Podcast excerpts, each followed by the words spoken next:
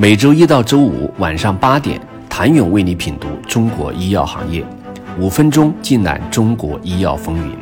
喜马拉雅的听众朋友们，你们好，我是医药经理人、出品人谭勇。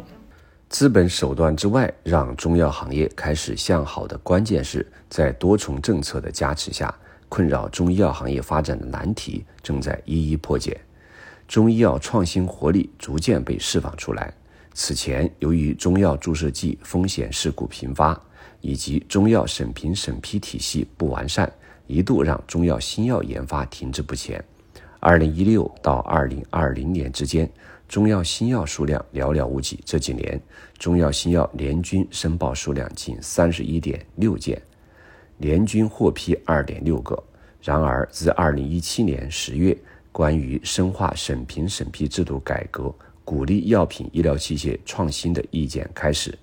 其中明确提出要支持中药传承和创新，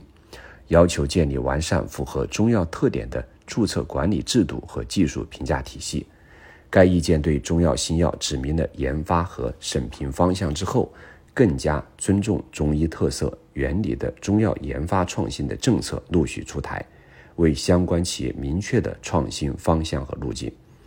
二零二零年九月，国家药监局发布中药注册分类及申报资料要求，其中提出要遵循中药研发规律，淡化原注册分类管理中有效成分和有效部位含量要求，不再仅以物质基础作为划分注册类别的依据。而是支持其中中医药理论和中医临床实践经验评价中药的有效性，能更好地发挥中药特色优势，满足临床需求。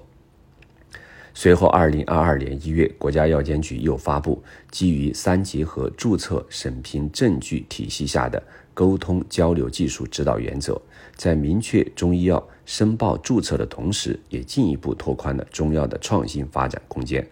更为重磅的是，今年二月，中药注册管理专门规定发布，其中强调中医药理论、人用经验和临床试验相结合，优化了基于古代经典名方、名老中医方、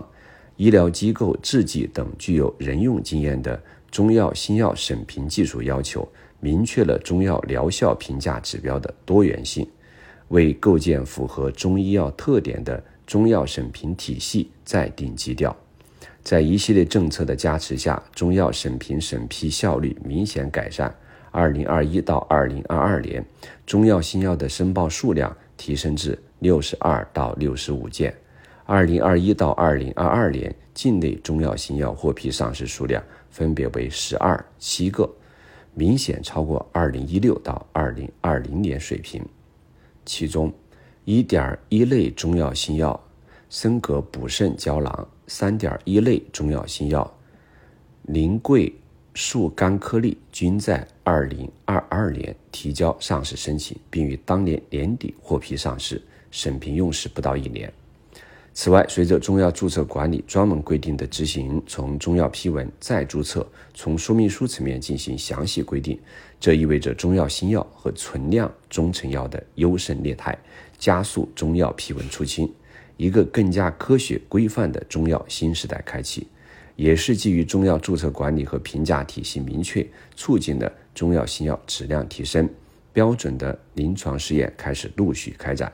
让中药新药在安全性、有效性、质量可控性的证据更加充分。如近日上市的三款中药新药，全部进行了随机双盲平行对照的多中心临床试验。同时，在新冠肺炎疫情中，中药防病治病独具优势进一步被市场接受。在政策端，中药更加缓和的